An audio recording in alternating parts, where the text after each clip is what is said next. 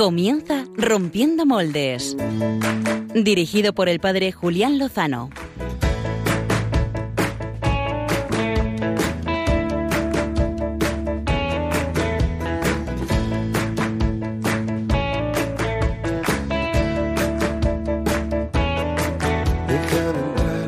donde estén tus sueños, donde tus anhelos se ponen al sol. Déjame estar donde tantas veces piensas que no puedes, tal vez pueda yo. Déjame que sea yo tu fortaleza, déjame vivir allí donde... Allí donde brota todo, eh, donde empieza todo es donde queremos empezar esta noche, en el corazón del Señor que nos lleva, al que nos lleva María. Donde el corazón empezó porque si no es en el corazón de Jesús y de la mano de María, eh, el mundo tiene jaleos suficientes como para a uno eh, quitarle un poquito la, calma, la alegría y, la paz. Esa paz de la que nos hablaba San Pablo en la lectura de hoy, esa paz que ha venido a traer el Cordero de Dios, del que nos hablaba el Bautista. Hemos tenido una semana, pues, mm, no sé, movida, no sé, no sé cómo habrá sido vuestra semana, queridos amigos oyentes, algunos más tranquilos, otros con más tarea, ¿no? Eh, bueno, eh, os hemos propuesto a través de las redes sociales algunos temas, ¿no? Algunos temas posibles. Hablábamos del celibato sacerdotal, que ha sido tema eh, trending topic eclesial mundial esta semana. Hablamos también del tema del mm, derecho primario originario de los padres de educar a sus hijos. También ha sido un trending topic cultural político de España.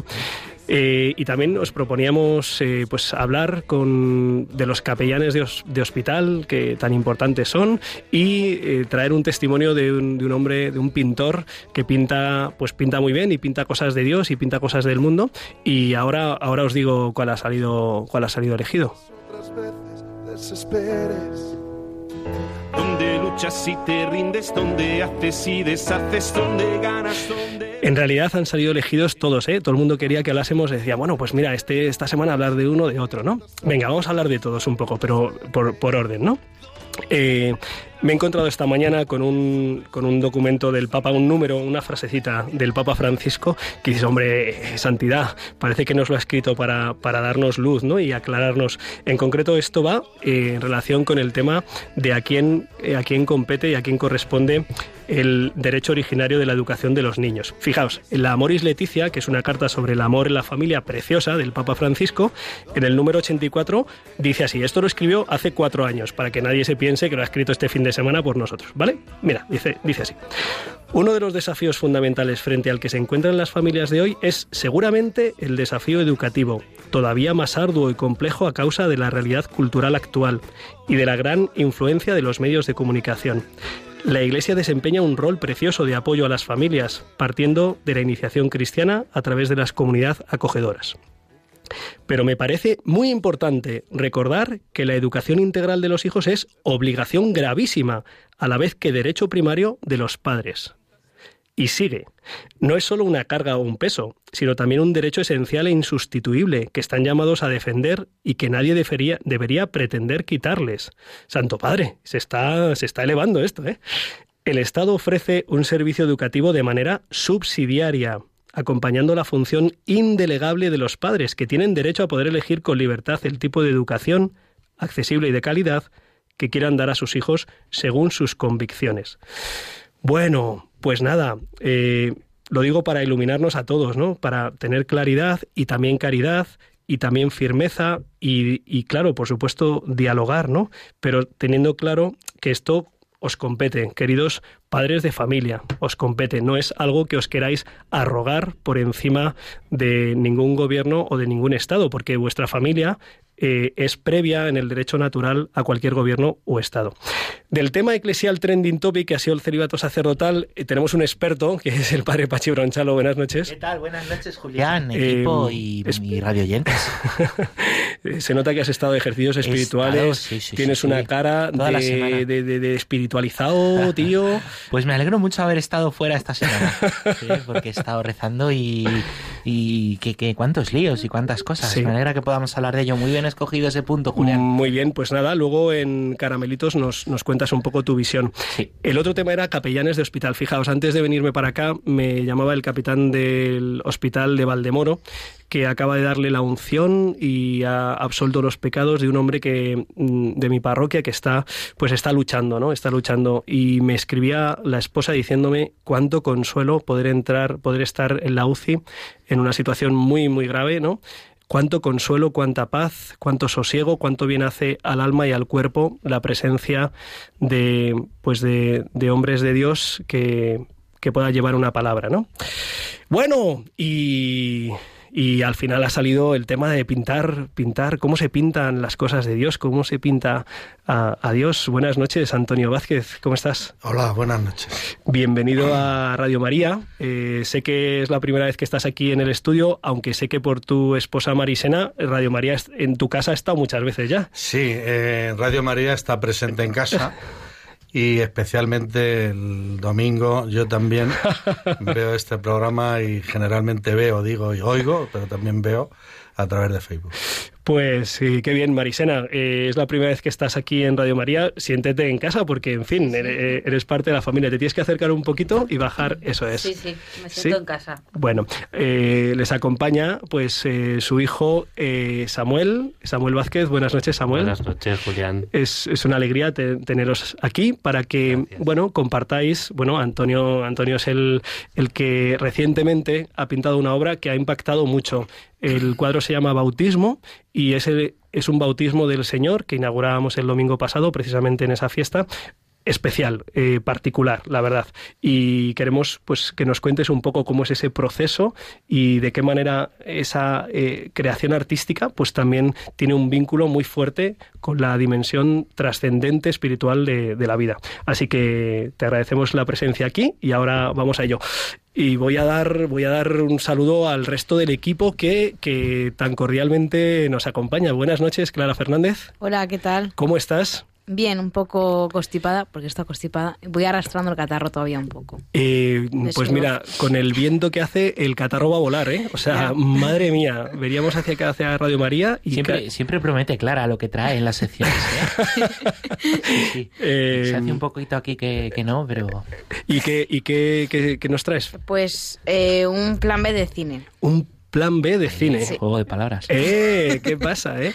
Y un, un biorritmos musical, eso es lo que toca, ¿verdad, Baruki? Muy buenas noches, Julián Lozano. Buenas noches, te oímos un poco, un poco lejos. ¿Ahora mejor? Mucho mejor. Son las pruebas de sonido, que como vamos un poco a ciegas, no me, no me pruebo yo mismo. es lo que hace el llevar mucho tiempo, el oficio, el oficio. Eh, muchas gracias por llevar las manijas del programa y nos adelantas alguna pista eh, sobre la sección de biorritmos de esta noche. Pues, pues venimos muy rockeros. ¿Muy rockeros? Sí. Y no, no hay que cruzar el charco para ir a buscar un grupo de rock católico, sino que lo tenemos muy cerquita y con muchísima calidad. Muy bien, pues nada, eh, deseando escucharlo. Javier Hidalgo, buenas noches. Buenas noches. Hablando de pistas, tú nos tendrás que dar alguna pista esta noche, ¿no? Sí. ¿Quieres que vaya ya? Sí, vamos al lío. Madre mía, qué, festividad. Bueno, pues... A ver, eh, la idea es mm, descubrir quién es el rompemoldes de esta, de esta semana y tú nos das pista y nosotros lo intentamos, aunque en realidad no, no Alguna vez tendríamos que dar un premio al que lo acierte, Julián. Así Venga. nos más en serio. Más en serio, ¿verdad? Una taza de rompiendo moldes. Un melén de chocolate, Pachi. Un melén de chocolate. No, no estaría mal. bueno, pues doy la, primera pista. Esta va a ser difícil, pero quien sea curioso, pues lo puede encontrar. Eh, y esta primera pista está escondida en la música que puse de colchón, o sea, de fondo, en la última sección que hice. Jo, tío, lo, Ay, pero es, Que, es que las pistas de después van a ser Yo no, no vine y no te macho. Es para adictos a rompiendo moldes. Madre mía, macho, esto no, no me acuerdo ni yo. Bueno, pues, pues Pero, muy oye, bien. tienes una voz súper radiofónica. ¿Sí? Hay gente que no lo sapeamos. Hay que ¿Te, gusta mi voz de radiofónica? Aquí ya la estoy fingiendo. Bueno, en fin. Eh, Continuamos, Julián, con lo que te vengo a decir, ¿o no? Pachi Bronchalo, por supuesto, Pachi Bronchalo siempre animando. Es, tiene un don, ¿eh? Para animar a la gente, tío. Sí, señor. Eh, ahora estoy muchísimo más motivado. Lo que os quería decir es que, aparte, pues podéis participar y seguir también el programa por las redes sociales. a lo mejor los que no... Si algún oyente acierta, ¿también le mandas la taza o...? Eh, se puede hablar, ¿no? Se puede hablar. Lo hablamos fuera de micros. bueno, pues ya sabéis que podéis eh, seguir el programa por otras vías. Eh, la más la más habitual es Twitter, ya sabéis, la cuenta es arroba rompmoldes, R-O-M-P moldes. y ahí vamos publicando pues momentos de la, de la entrevista, también de las secciones. Si queréis hacer alguna pregunta pues a la entrevista, hacedlo durante el tiempo que dura la entrevista, que luego pues tal vez no nos va a dar tiempo. y también podéis hacerlo por vía WhatsApp. Ya sabéis que tenemos un número de WhatsApp que lo tenéis que guardar en vuestra agenda de contactos del teléfono, que ahora os voy a decir, y con la aplicación de WhatsApp, pues desde ahí podéis enviarnos las preguntas o comentarios del programa que queráis. El número que tenéis que guardar en la aplicación de contactos es el siguiente. 668 594 383. Lo repito.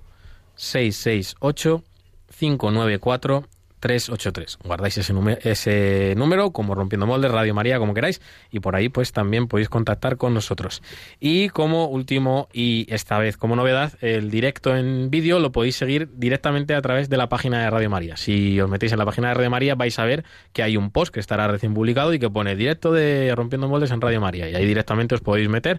Lo que creo que no tiene es comentarios. Eh, bueno, eso pues es algo que a lo mejor que tenemos que, tenemos que trabajar, pero oye, que vías hay, que tenemos WhatsApp, que tenemos el Twitter, y aparte, y ya para terminar, quien no quiera ponerse en contacto con nosotros es porque no quiere, porque tenemos el correo de Rompiendo Moldes, que es rompiendomoldes@radiomaria.es, que de hecho luego haremos un comentario que nos haya un correo interesante. Muy bien. Y si no, la dirección postal, si os gusta más eso de escribir, eh, que es Paseo de Lanceros 2, eh, código postal 28024, Cuatro Vientos, Madrid, eh, y lo enviáis a nombre del programa Rompiendo Molde Radio María y la recibimos aquí. Pues vamos al lío.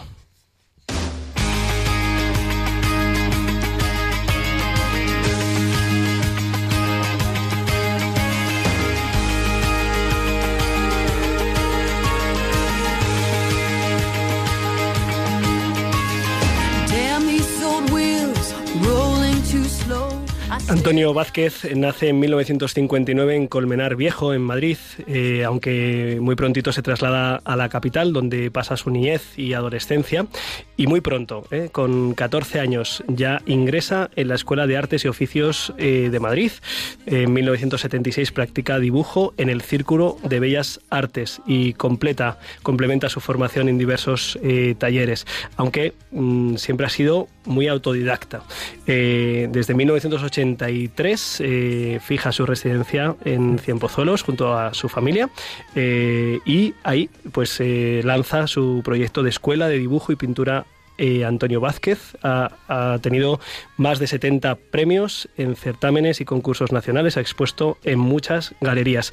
Y desde hace una semana pues en, la parroquia de Santa María Magdalena de Cienpozuelos donde mm, tenemos la, el regalo, los que están viendo pues a través de a través de la web, pues eh, les vamos a acercar, Samuel, te voy a pedir que les acerques pues un poco la imagen para que vean pues un poquito la imagen del bautismo del Señor, que es sin duda un bautismo muy singular. Te voy a pedir, Antonio, eh, que hagas un ejercicio difícil. ¿eh? Esto es de los difíciles en la radio, que consiste en describir una imagen eh, pues para que la puedan visualizar a través de la voz.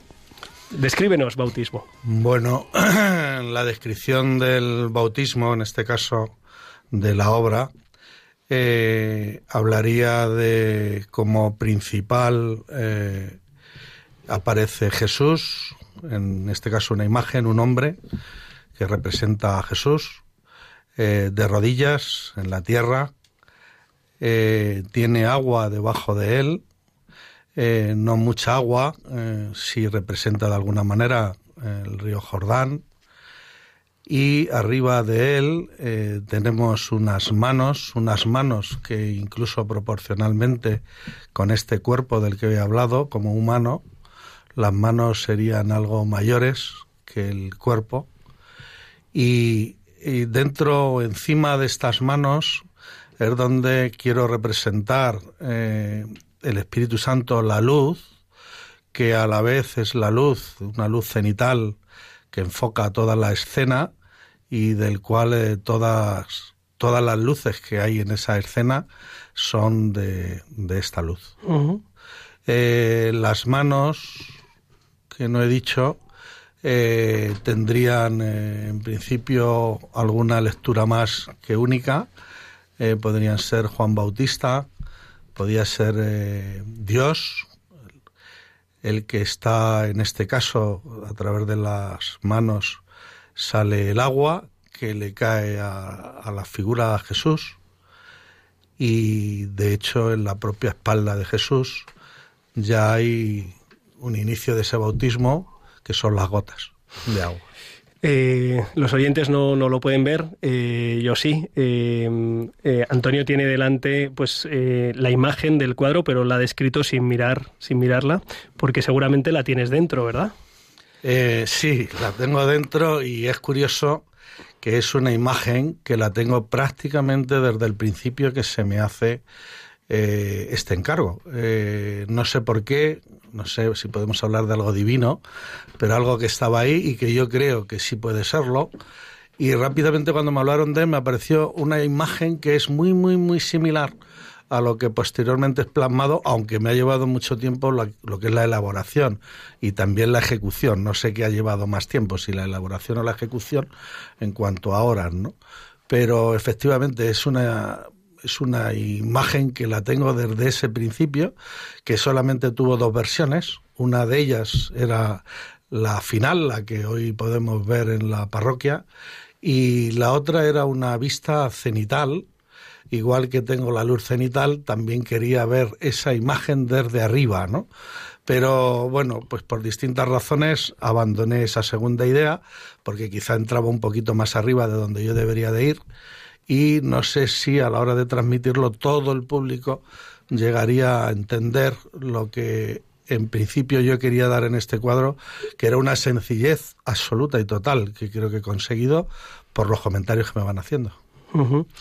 Eh, háblanos un poquillo de ese proceso de, o sea, cómo, cómo llega, ¿no? Cómo aparece eh, en tu mente, cómo aparece la forma en la que tú quieres representar algo que se ha representado miles de veces, ¿eh? Eh, pues mm, en cada capilla bautismal de las iglesias importantes del mundo, pues eh, hay un bautismo que, que, no es este. Entonces, ¿cómo te llega a ti esa inspiración, ese, ese querer mm, poner lo esencial? La luz, las manos, el agua y Cristo.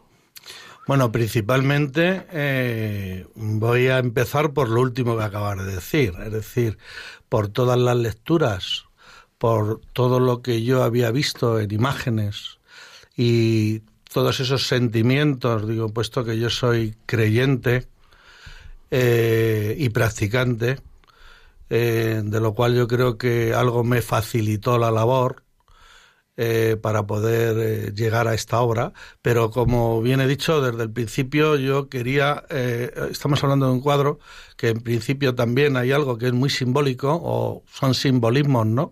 Porque luego entre sí todo tiene su parte, si queremos llamarle algo como surrealista, ¿no? Porque no correspondería con la verdad absoluta, sino que es una relatividad, ¿no? Igual que he hablado de las manos eh, proporcionalmente con el cuerpo, etcétera, el agua, la tierra, es decir, dónde está, cuánta agua hay, cuánta agua no hay, ¿no? Bueno, eso lo dejo un poco a elección de, de, de los demás, ¿no? Pero yo sí quería principalmente eh, no beber de fuentes, no beber de fuentes anteriores a, a, mi ejecución de esta obra, ¿no? Y sobre todo a la composición.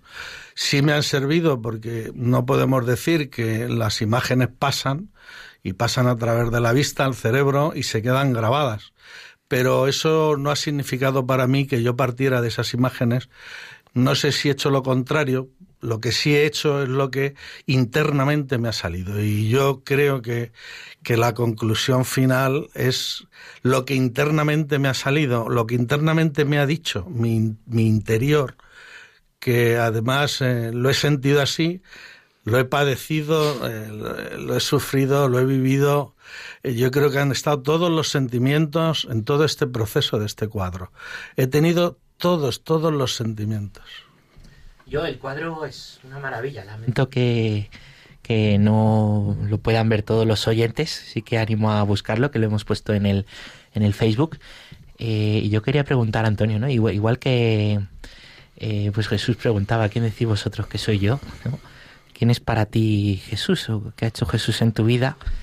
porque veo por la respuesta que le has dado Julián que, que eso mana de una fuente. Bueno, en un inicio, a mí Jesús, digo en un inicio, hablo en cuanto a años, eh, en mi primera etapa. Eh, no recuerdo muy bien. Bueno, lógicamente sí, como, como cristiano católico.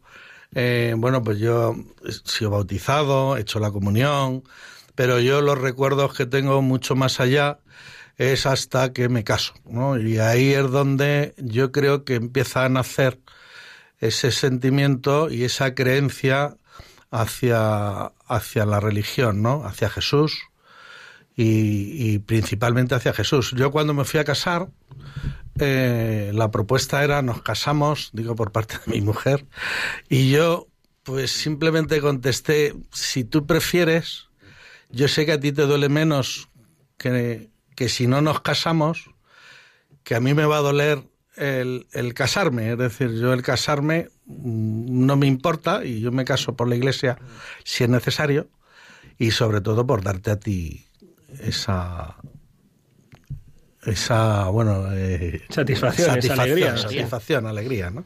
bueno pues a partir de ahí sí empiezo junto a mi mujer empiezo a, a, vivir un poco ya la experiencia de la iglesia, la experiencia de la religión y sobre todo la experiencia con Jesús, ¿no?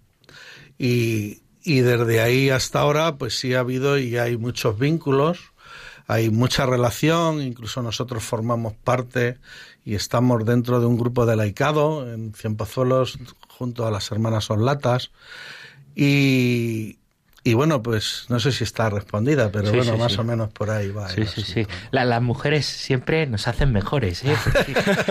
también nos llevan a Dios. De distintas maneras y por distintas vías. Pero es, estupenda la mujer.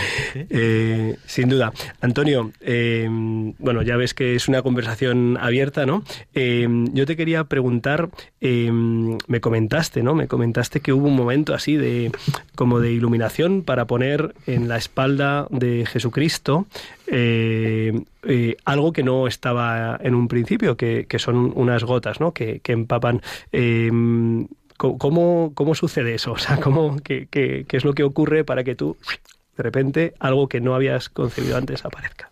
Bueno, esto es muy importante, es importantísimo y sobre todo es curioso el por qué, ¿no? Y cómo llega a ello, ¿no? Porque efectivamente en, el, en, el, en, en todo lo que son los bocetos previos, incluso los presentados eh, tanto a, en la parroquia, ¿no? Para, de alguna manera el visto bueno, ¿no? Y seguir adelante, que también tengo que, voy a meter aquí, aunque retome y luego me recuerden, ¿no? Pero sí quiero decir aquí que es importantísimo, importantísimo, que a mí cuando me hacen el encargo solamente me ponen una palabra, y digo palabra, no ni dos palabras, no él, sino bautismo. Y sobre bautismo es donde desarrollo yo todo eh, por parte de quien me hace el encargo, que en este caso es la Iglesia, eh, no hay ningún tipo de condicionamiento, es decir, pero ni en medidas, ni en técnicas, ni la temática principalmente, que era la que más me podría afectar, ¿no? sino que yo trabajé libremente y, más a gusto no he podido trabajar como artista. Es la mejor condición que puedes recibir tratándose de un encargo, ¿no? Porque otra cosa es que trabajes libremente porque tú quieres, ¿no? Pero cuando hay un encargo, eh, siempre hay unas limitaciones. Pero en este caso ni tan siquiera las hubo ni de medida y ya vamos a hablar de lo también importante que, que, también lo es, pero incluso del precio. O sea, no hubo ni precio, ni simplemente, bueno, esto es lo que hay, danos un precio y si podemos y tal.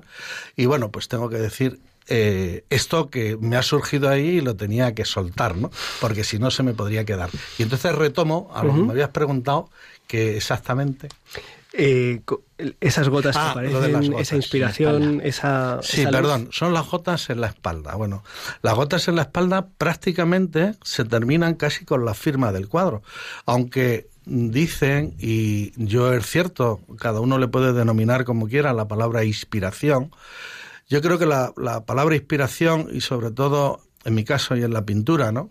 Yo creo que es algo como hay otras personas, ¿no? Cuando hacen meditación, eh, cuando llegan a ese sumum, ¿no? Eh, eso de eh, estar fuera de todo o estar solo en una cosa, ¿no? Que se dice, ¿no? Bueno, pues yo creo que esa meditación, que no lo he conseguido meditando, pero yo creo que lo consigo con la pintura. Y en este caso, aunque hay, y yo tengo que decir que, que eso no viene por arte de magia, que se dice, ¿no?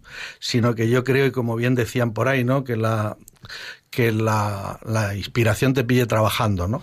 Bueno, pues esta inspiración eh, dos días antes, sin yo tenerlo claro si se iban a terminar, si el bautismo en realidad iba a quedar en la toma de la primera gota en la cabeza o si iba a esparcir el agua. Pero tuve, tuve la duda hasta el final, es decir, nadie puede decir, ni tan siquiera la más cercana que es mi mujer, ella misma se sorprendió cuando bajó y vio aquellas gotas en la espalda que decía, pero si es que parece, parece que le has puesto ahí eh, como silicona pegada, si es que es agua auténtica y tal. y, y, bueno, eso de la inspiración, sobre todo estuve como dos días, yo creo que totalmente mm, centrado. No lo sé si es ese momento de, cuando el ermitaño no está en su, en su cabeza cerrado, ¿no? Y estuve dos días un poco batallando con el agua, sobre todo imágenes del agua, aunque el agua eh, en ningún caso me sirve ninguna imagen para reflejarla o para copiarla, sino que es algo superior, algo que sí tengo que agradecer a Dios, que yo creo que es el momento exacto en el que me dice, ahora pones las gotas. Y es cuando hice caso y puse las gotas. Es decir, tan sencillo, pues no lo sé a lo que se le puede llamar sencillo. Yo cuando entraba aquí al estudio con Pachi, estábamos aquí medio hablando alguna cosita y tal, y dice, uy, esto, qué difícil, qué difícil es. Yo digo, más difícil es ponerse en un micrófono. Dice, no, eso es muy fácil. Y entonces le he contestado, claro, y para mí esto también es fácil. De, bueno, que una ¿eh? pequeña anécdota que cuando hemos entrado hemos estado aquí charlando y bueno, espero que quede un poco respondida la pregunta. Pero es mucho más difícil de verdad pintar esto, ¿eh? Sí, para mí el micrófono. Los, los oyentes cuando, cuando puedan, ¿no? Eh, las puertas de la parroquia de Pozuelos están abiertas para que vean este cuadro con una técnica mm, no sé si es realista o hiperrealista, es, o sea, uno, lo ve y dice, madre mía, es, es, es la realidad, ¿no? Es, es, una realidad distinta, es, es, esta simbología de la que nos hablaba Antonio, pero una, una técnica, las manos parece que se salen del cuadro, la luz, verdaderamente parece que hay un foco, las gotas de agua, la espalda, que no es una espalda eh, cualquiera, sino que después de buscar muchos modelos, Antonio, resulta que la espalda estaba más cerca de lo que pensabas. Sí, eso es muy importante, se me quedaba y eso que le tengo aquí al lado, ¿no? Al modelo que me sirvió. Bueno, después de estar mucho tiempo, mucho tiempo, incluso mi hijo eh, se apuntó conmigo, hicimos algún casting, casting de fotográfico, nos mandaban a través de, internet, a través de correo, bueno, imágenes sobre espaldas, sobre tal, y así estuve y, y no exagero nada, ¿eh? Estuve por lo menos cinco o seis meses con ese asunto.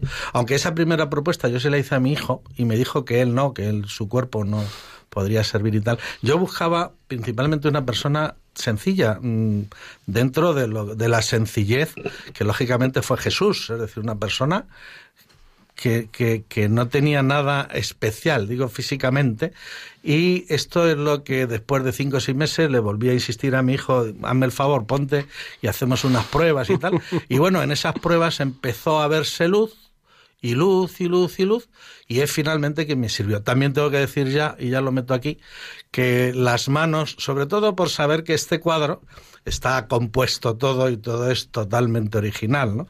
Esas manos que aparecen son mis manos que a la inversa fue mi hijo quien me hace las fotos a mí. Eh, hay muchas cosas que, tocar, Antonio. Lo que pasa es que la prueba del micrófono la estás superando con, nota. ¿eh? Em, has, Gracias. has comentado antes em, eh, ese momento de, de, inspiración. Has comentado que para ti la pintura es un modo, un modo de relación también con, Dios, ¿no? Eh, me comentabas, a lo mejor a veces la meditación, no sé, pero en la pintura entro...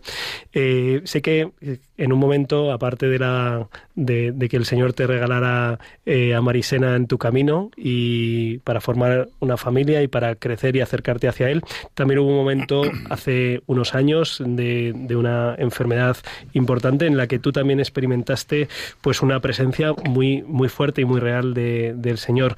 No sé si de aquello, así brevemente, querrías compartir con los oyentes a los que seguro que les ayuda pues conocer eh, pues pues esa, ese, ese momento y ese trato y ese acompañamiento que, recibiste bueno tengo que compartir que efectivamente fue una enfermedad muy grave de hecho, los propios médicos, eh, más que nada, a mi familia les decían que estuvieran pendientes del teléfono porque en cualquier momento se acabó lo que había. Y lo que tuve fue una neumonía bacteriana en la que estuve en coma, estuve en coma eh, 15 días y otros 15 días más en la UCI. Cuando salí me tuvieron incluso que enseñar a andar, etcétera. Pero bueno, centrándome más en la pregunta, creo que fue un momento de un nuevo cambio importante hacia, hacia, el, hacia Jesús y de alguna manera creció, ¿no? Creció esa creencia, ¿no? El momento que yo viví, bueno, no me gustaría alargar demasiado en el tiempo, pero fue un momento, esa luz que dicen, bueno, pues esa luz yo de alguna manera la viví. Lo que pasa que hubo ahí alguien que yo estoy convencido que era él, que era Jesús, el que me dijo, no es el momento. Y eso lo tengo siempre muy presente porque son unas palabras que las tengo grabadas. No es el momento. Y bueno, desperté muy eufórico, muy con muchas ganas me dijeron absolutamente de todo. Y esto reforzó mucho, mucho, y a partir de entonces la vida también se ve de distinta manera, ¿no? Aunque ya sabéis que volvemos a tropezar en la misma piedra, pero bueno, de alguna manera la piedra yo creo que es un poquito más pequeñita, ¿no? Porque ya tienes alguna experiencia. Eh, tenemos que terminar. No sé si hay algún proyecto, eh, Antonio, para los que bueno, pues pueden buscar en, en Google, Antonio Vázquez, eh, pintor en, en, en Cienpozuelos, vamos, afincado en Cienpozuelos, ha expuesto en muchos lugares y tiene cuadros verdaderamente pues de una, de una belleza muy grande, de un realismo, imágenes cotidianas, cubiertos, cestos. No, sé si el concepto es bodegón o si naturaleza muerta. Naturaleza muerta. En su más amplio sentido de la palabra. Y, no sé si tienes algún proyecto, mm, ya que esto es lo que hemos eh, compartido hoy, bautismo, algún proyecto de, pintura sacra ahí como en mente, en perspectiva. bueno, proyectos, proyectos y menos mal, ¿no? Siempre hay muchos. He vuelto a retomar de alguna manera esta página tan importante en mi vida, ¿no? Como ha sido este cuadro y, y desde aquí el agradecimiento, ¿no? Que hayan contado conmigo para para realizarlo, ¿no? Los proyectos que tengo, bueno, pues son terminar varias cosas que dejé por ahí colgadas y principalmente, eh, bueno, pues volver a pintar algún cuadro, sobre todo con alguna de las galerías que trabajo, concretamente en alguna en Italia, ¿no? En Milán. Y por otro lado, a la pregunta de pintura sacra, eh, es un problemón. Es un problemón porque efectivamente antes de este cuadro, antes de este cuadro, yo sí había pensado en alguna pintura, pero el inconveniente que no sé por qué me pide que estas pinturas tienen que ser grandes, no sé por qué, pero la dimensión del cuadro del que tengo en mente y que me gustaría ejecutar, y no digo que no vaya a ejecutar, pero el problema que, hay es, es antiguamente los mecenas, que la iglesia era importantísima, ¿no? Y ha sido siempre importantísima dentro del mundo del arte, ¿no? Porque ha sido la que más ha cuidado, valorado, eh, se diga lo que se quiera, ¿no? Decir. Pero en realidad la mayoría de las obras, aparte de los museos, ¿no? pero que antes incluso de llegar a esos museos han pasado por manos ¿no? de la Iglesia ¿no? y a la que se lo tenemos que agradecer. El cuadro está en mente. El cuadro me gustaría, y aquí lo suelto, si alguien se atreve con ello, pero el cuadro sí oscilaría en estas dimensiones, que no hemos hablado de las dimensiones, ni eh, tampoco de eh, el cuadro eh, el marco de las características no técnicas técnicas. Eh, bueno es un óleo óleo sobre lienzo y las dimensiones son creo que 2,57 por 1,71 enmarcado y tal, pues nos vamos a los 3 metros por 2,10, algo así creo que quedaba eh, finalmente. Y bueno, dentro de esos proyectos están esos, están seguir como, como hago, que es impartir clases, que es una de las cosas que ha motivado que también se retardara un poquito el cuadro, porque he estado dos años con él desde el 2017 al 2019, pero el inconveniente que tenía mayor era que por las dimensiones había que poner un andamio, bueno, todos esos líos que conlleva el quita, pon, quita, pon, y de alguna manera se quitaban un poquito las ganas. Pero bueno, aquí estamos y ya está terminado y maravillosamente. Pues, eh, pues invitamos a que, a que puedan contemplarlo los que puedan hacer una visita allí a Santa María Magdalena en, en Cienpozuelos. Eh, agradecemos pues eh, este, esta obra ¿no? que has puesto pues para el disfrute de, de, todos los que puedan acercarse. Yo soy uno de los privilegiados que llevo varios días ya rezando delante, delante de ella.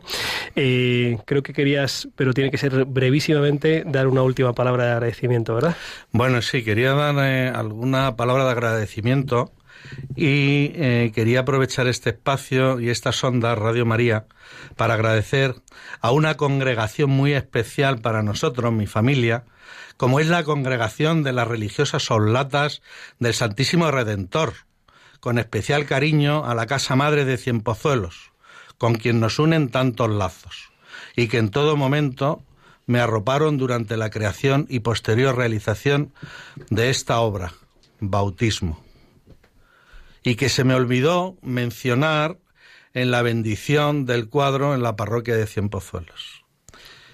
Eh, también quiero decir que muchas gracias al padre Julián Lozano por diversas e infinitas razones y por esta invitación al programa Rompiendo Moldes, del que somos oyentes, y a esta emisora Radio María, que lo hace posible. Y a todos vosotros, los oyentes, invitaros, como ha dicho el padre Julián, a que os paséis a acercar a nuestra parroquia Santa María Magdalena de Cienpozuelos para contemplar toda eh, su nueva imagen, me refiero a la parroquia, y a la vez ver esta pintura, de la que estoy especialmente satisfecho. Muchas gracias a todos. Gracias a ti, Antonio. ¿eh? seguiremos pues eh, conociendo, conociendo. Ojalá que algún día pues eh, esa, esa, futura obra que tienes en mente que, que sea plasmada. Tenemos que dar paso a las secciones y vamos a ese plan B de cine.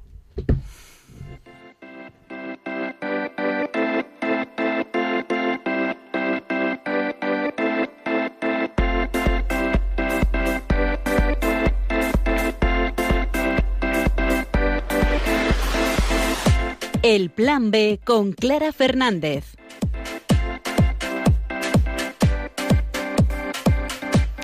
Esta noche os propongo un Plan B de cine. El éter es una sustancia que se encuentra dispersa por todas partes. Priva al hombre de su conciencia, es decir, de su voluntad, y lo hace sin causarle dolor. Es como la quinta esencia del poder. Suelo ayudar a todo aquel que lo necesita sin importar sus opiniones políticas. Es una cuestión de conciencia. Aquí recibirá órdenes que tendrá que cumplir quiera o no quiera. Hay una cosa que sí me gustaría pedirle. Libertad para mis investigaciones. Según muchos filósofos, la ciencia conseguirá todo lo que no ha conseguido la religión. ¿De verdad piensa que al morir todo se ha acabado? No tenemos dinero para pagar un funeral. Consigue traer el cuerpo de tu padre y conseguirás dinero. se, trata de la película Éter y viene de la mano de Bosco Films. La producción polaca de Cristo Zanussi cuenta la historia de Fausto, un médico que juega con éter. El éter es una sustancia peligrosa y tóxica que dependiendo de la cantidad que se utilice puede producir diferentes efectos como el de la excitación nerviosa. Así el protagonista usará este elemento para potenciar los instintos más salvajes del hombre, sin tener en cuenta que los humanos quizás sean algo más que pura materia. En los tiempos en los que se sitúa la trama de la película, la ciencia comienza a tener el poder de modificar la naturaleza humana. Así nos lo cuenta Lucía González Barandearán, responsable de Bosco Films. El éter es una sustancia. Ese es el, punto de partida de esta película de Christoph Zanussi, que, es uno de los directores europeos más eh, reconocidos y potenciados de, eh, en el mundo. Ha ganado varias veces el Festival de Cannes, ha ganado también el Festival de Venecia, presidente de la Academia de Cine Europeo y además, eh, que es lo más hermoso, ha sido también consejero dentro del Pontificio Consejo para la Cultura en el Vaticano. Es eh, un director de cine, así por decirlo claro, ¿no? Mm, que trata temas trascendentales siempre en sus obras, pero además em, lo, hace con un trasfondo y con una visión de, católico, que es lo que él es, ¿no? Era amigo de Juan Pablo II. Éter se estrenará en los cines españoles el próximo 31 de enero, una película que plantea interrogantes como hasta dónde llegará el límite entre ciencia y humanidad o qué hay detrás de la palabra humano. Ese es el, ese es, con Éter eh, mm, el público se va a encontrar con una sorpresa porque es un thriller entonces no es únicamente contar la historia de un médico que utiliza la ciencia para cosas malas o a priori malas, ¿no? sino que hay mucho más allá. Es una película que cuando la veáis comprenderéis que habla de, de, la vida con mayúsculas y la muerte con mayúsculas y sobre todo de la misericordia de Dios hasta el último momento y que no hay nada que se le escape, ninguna buena acción, ninguna oración, no hay nada. Así que eh, contado esto por un, por un gran maestro es, es lo que hace que Ether merezca la pena. Contamos con todos vosotros y con que nos digáis cuál es vuestro punto de vista. Ether es una llamada a la misericordia de Dios y deja claro que el mal radical no tiene la última palabra. Todos los detalles sobre la película y los lugares donde se va a proyectar están en la web www.boscofilms.es. Pues eh, habrá que habrá que verla, ¿no? Y para poder opinar y compartir con Lucía González Barandiarán, a quien tuvimos hace un mes aquí por haber sido premiada con el premio Bravo Cine eh, del año 2019 y que recibirá próximamente. Oye, es que eh, además Lucía le han dado el premio porque no trae pelis malas, ¿eh? Sí, sí, sí. Em, Javier Hidalgo, nos tienes que dar una segunda pista, porque con lo de que nos has dicho al principio nos has dejado fríos. ¿Una segunda? Venga. Venga, eh, os hablo de uno de los músicos más importantes de la música cristiana actual. Ya está. Ya está. ¿Eh? Ya está, ya, ya estamos. Ya está. Ya está. ¿Quién, Resuelve, Alvarito.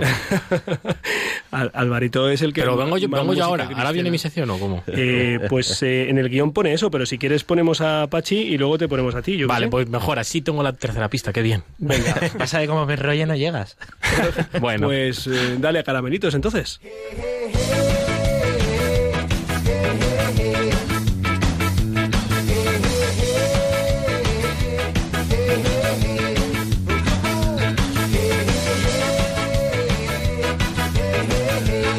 Caramelitos. Con el padre Pachi Bronchalo. Buenas noches. Uy, que, ¿cómo se nota que vienes de ejercicios espirituales, tío? No has pegado un grito, no, has saltado esto por arriba. Estoy impresionado con lo del cuadro, Julián. Sí, no, no, el cuadro es que ya, te invitaré a mi parroquia un día. Sí, sí, sí, siempre estoy invitado. Sí, es verdad, pero ahora voy. especialmente. Pues muchas gracias. Oye, que, has estado una semana de ejercicios y ha sido esto un, poquillo lío eh, estos días. ¿Qué más que más que del lío, de la publicación del libro, de pues del cardenal Sara con la colaboración del Papa Benedicto, el Papa Mérito, pues eh, yo te quería preguntar, porque hay mucha gente que a los curas nos dice, bueno, entonces ya os vais a poder casar, que no, que no es lo que están hablando. Y, pero en el fondo, en el fondo, yo creo que lo que cuestiona el tema es mm, eh, cuál es el sentido del celibato, ¿no? Pues sí, Julián, sacerdotes. la verdad es que ha sido danos un, luz, danos luz, de semana, por eso te decía, me alegro quizá no haber, no haber estado por aquí. Y no he cambiado todavía mi foto de perfil de WhatsApp, sigue poniendo que estoy de ejercicios eh, tan ricamente. Te cuento, mira, eh, hace poco me dijo, joven, me dijo una mujer que esto que dices tú, bueno, y los curas, y os podéis casar, tal. Y, pero te estaba proponiendo, no, ¿no? No, entonces yo le dije, pero qué manía tienes con que os caséis. Y con que nos y ella, ella, digo, ¿por qué no te casas tú? Ella estaba viviendo con su, novio, ¿no? Se lo dije con cariño porque tenemos mucha confianza, ¿no? Pero em, pues, pues es verdad, es verdad, ¿no? Y em, sería bueno y bonito pues preguntar a, a muchos sacerdotes de, de a pie eh, qué, qué les pueden decir y yo me temo que detrás de este, de este debate entran como muchas opiniones, muchos factores, muchos individuos, ¿no? pues que, en realidad no, les va, no les viene, no hablan desde el amor a Dios ni desde el amor a la Iglesia y desde fuera pues, pues siembran mucha incertidumbre y siembran mucha división, porque también son temas que se usan para, para dividirnos. Yo te cuento pues, pues que estoy feliz, de, vengo de ejercicios pero feliz de, digo, me, dirás, joder, ¿cómo se nota?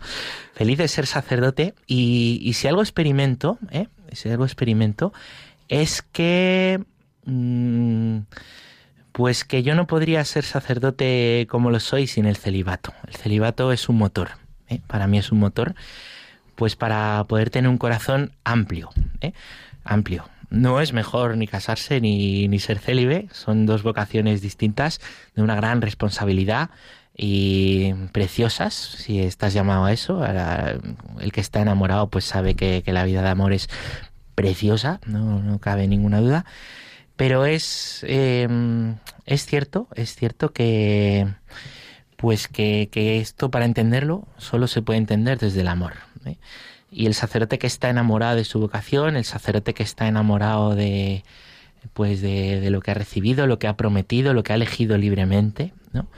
Pues eso eh, se convierte en un motor para su vida pastoral, de la que no estará exento sin duda de, dificultades. ¿no? Y yo personalmente no, no podría, no podría ser sacerdote como lo soy sin el celibato. Ahora que has comentado eso, ¿no? Eh, sí, yo estos días pensando es, es algo así como eh, el amor con el que se aman los esposos, que luego, pues sí, tienen la bendición de, los hijos, ¿no? Eh, pues es una prolongación de ese amor, ¿no? Em, que es un amor totalizante, que es una entrega, ¿no? Eh, totalmente abarcante, sobre todo en los primeros años, ¿no? Em, algo así es lo que uno experimenta cuando ejerce el sacerdocio, ¿no? Que es que está completamente disponible para sus hijos, que no son los biológicos, sino los que el Señor le, ponen. Y entonces yo alguna vez pienso, pero esto sería absolutamente imposible si yo tuviera que tener una dedicación como se merece, pues el, darle la vida, ¿no? que es lo que se promete los esposos, oye, te entrego mi vida, no le puedo entregar mi vida a, una mujer y para, para formar una familia, tener, eh, cuidar a los hijos, y decir que también entrego ese mismo corazón ¿eh? Eh, a todos, porque entonces, y quizá la clave es no terminar de entender que cuando le entregas el corazón a Cristo totalmente, pues no se lo puedes entregar totalmente a otra persona, ¿no? Pero sí, yo añadiría además, ¿no? Pues un criterio para para los espectadores, ¿no? Eh, espectadores no, los espectadores, los de Facebook, para los radioyentes, eh, no ver esto desde una perspectiva funcional, porque nosotros no somos funcionarios, no somos los funcionarios eh, de Dios, ¿no? Eh, sino que esto no es bueno, pues como hay necesidad, pues, pues lo hacemos así. No creo, no creo que si lo vemos desde un punto de vista funcionalista vaya a haber más vocaciones, ¿no? De hecho, las iglesias protestantes eh, o iglesias ortodoxas, donde pues, pues sí hay sacerdotes que, que están que, están casados, incluso iglesias católicas en comunión con Roma, eh, no tienen menos problemas de vocaciones. O sea, que haya vocaciones eh, no es una cuestión de, de, facilitar o funcionar, ¿no? Eh, es una cuestión de amor, es una cuestión de, enamorarse de Dios y es una cuestión de, fomentar el amor a Dios, de, llevar a Cristo a la gente para que las personas le conozcan, Él quiere llegar a las personas y, y libremente, ¿no? Pues si Dios le llama puedan responder desde el amor. Y ese es el único secreto que hay para las, para las vocaciones, ¿no? Y, y también decir que, por supuesto, eh, pues, pues en comunión con el Papa siempre, ¿no? Porque ahora van a decir, no, aquí Julián y Pache están eh, contra, contra el Papa Francisco y la división. Y, por favor, por favor, meteros en nuestro Twitter, que tenemos ahí un selfie con el Papa. Eso, eso que nos hicimos amigos. Oye, pues eh, sí. por supuesto, mm, eh, sé que has diseñado la portada de un libro que próximamente saldrá a la luz, que se llama Célibes y Felices. Sí, Jesús Silva con Benedicto XVI. No, Jesús Silva, el padre Jesús Silva. Bueno, a lo mejor podemos dejar aquí la reflexión, Pachi, porque quizá podamos llamar a Jesús, que, es buen amigo nuestro. A mí me gustaría que le pudiésemos entrevistar para, para venga, este tema. Venga, pues vamos a, tomar nota y, y, vamos a pasar a la última pista para saber quién es ese rompemoldes de la semana, Javi. Pues esto ya está hecho. Ha hecho cantar a miles de millones eh, la necesidad que todo hombre tiene de Dios, diciendo algo así como Lord, I need bueno, Dale, Baruki. Dale.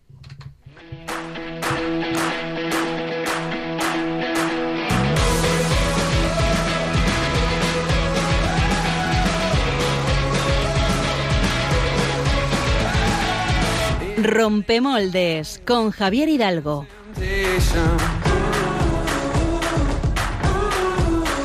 Bueno, ¿qué? ¿Lo sabemos o no lo sabemos? Por aquí. Pues, pues lo sabemos, lo sabemos, eh, porque es el que está sonando. Es el que está sonando, es que sí, claro que sí, estamos hablando de Matt Maher. Es Matt eh, Maher, Matt Maher, es Matt siempre ha Maher. existido ahí por ahí. Eso, te lo tenía que meter. Bueno, pues sí, estamos hablando de Matt Maher, que le ha traído Álvaro en su sección de biorritmos. Eh, yo sé que Julián le escucha a todo trapo en el coche. eh, y ¿Alguna además. Sí, ¿no? Sí, sí. Y además Matt acompaña a mi sección cada programa, porque lo que estoy escuchando siempre que entra a mi sección es eh, What a Friend, que viene a significar algo así como pedazo de amigo que tenemos en Jesús. Pero una breve presentación para el que tal vez no conozca a Matt. Es un cantante, compositor y producción de música cristiana y Matt lleva unos 20 años en el mundo de la música. Antes de su famoso y súper reconocido Lord I Need You, que si no lo conocéis pues lo metéis en internet, eh, Lord I Need You eh, y lo buscáis, de 2013 pues Matt había grabado ya unos cuantos álbumes. Y no solo eso, sino que había compuesto canciones muy conocidas y cantadas por otros artistas cristianos, como es el caso de Your Grace is Enough, eh, cantada por su amigo Chris Tomlin, que es un famoso cantante de música cristiana. Su trabajo ha sido reconocido en muchas ocasiones. Eh, os puedo decir que ha sido nominado tres veces al Grammy, al premio Grammy. Eh, entre 2010 y 2016 fue nominado hasta en cinco ocasiones a los premios DAV, que es unos premios que organiza la Asociación de Música Gospel, triunfando en 2015 como compositor y canción de adoración del año. Curiosamente no por Lord I Need You, sino por otra canción que se llama Because He Lives, que viene a significar pues porque él eh, vive. Con seis álbumes en el mercado ha conseguido colocar tres de ellos en el top 25 de la lista Billboard, que para que os hagáis una idea es una revista estadounidense especializada en la industria de la música, de las más importantes, por no decir la más importante, eh, y que hace ranking de músicos, álbumes y canciones al estilo de otras cadenas de radio que hacen lo mismo en nuestro país.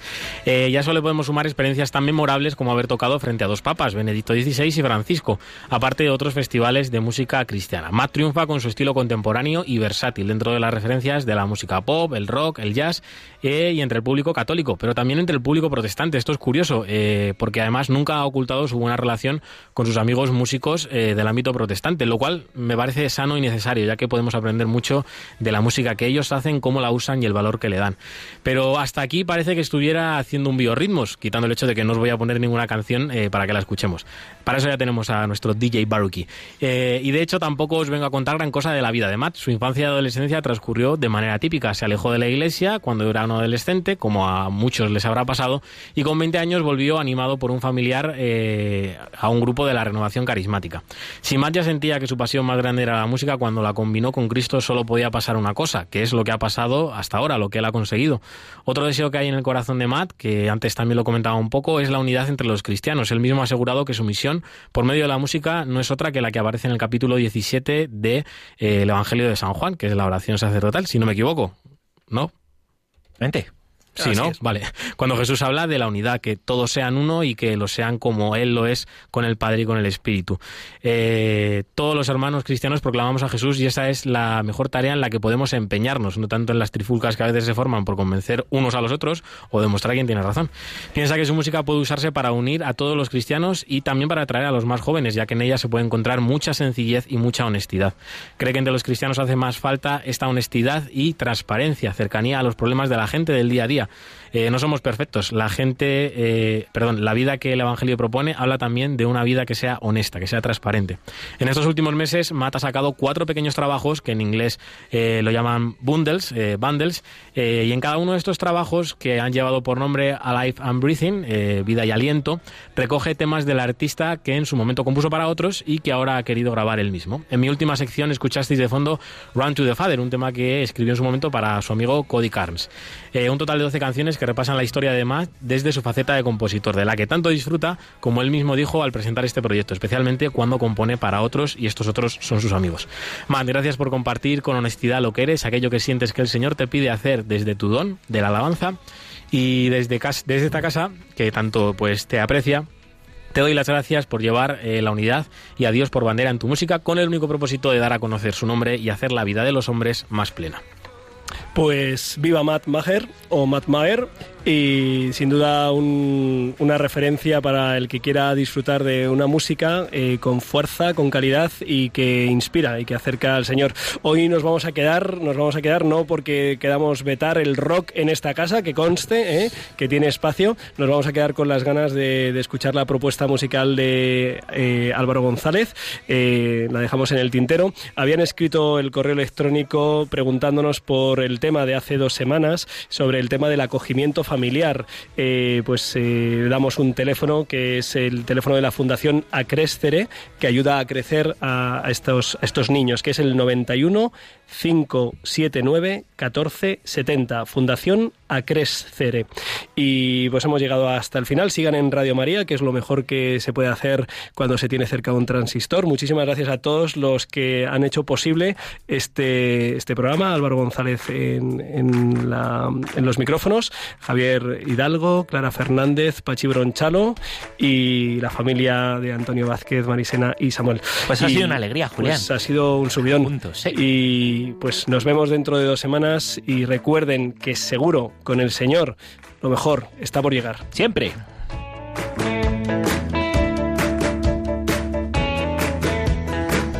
Han escuchado en Radio María Rompiendo Moldes un programa dirigido por el padre Julián Lozano. Donde estén tus sueños, donde tus anhelos se ponen al sol. Déjame estar donde tantas veces piensas que no puedes, tal vez pueda yo. Déjame que sea yo tu fortaleza, déjame vivir allí donde brota todo, donde nace todo justo en la raíz,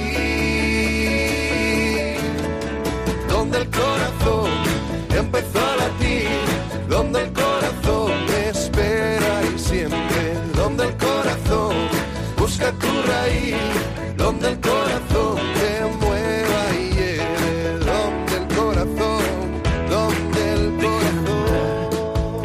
desengaños para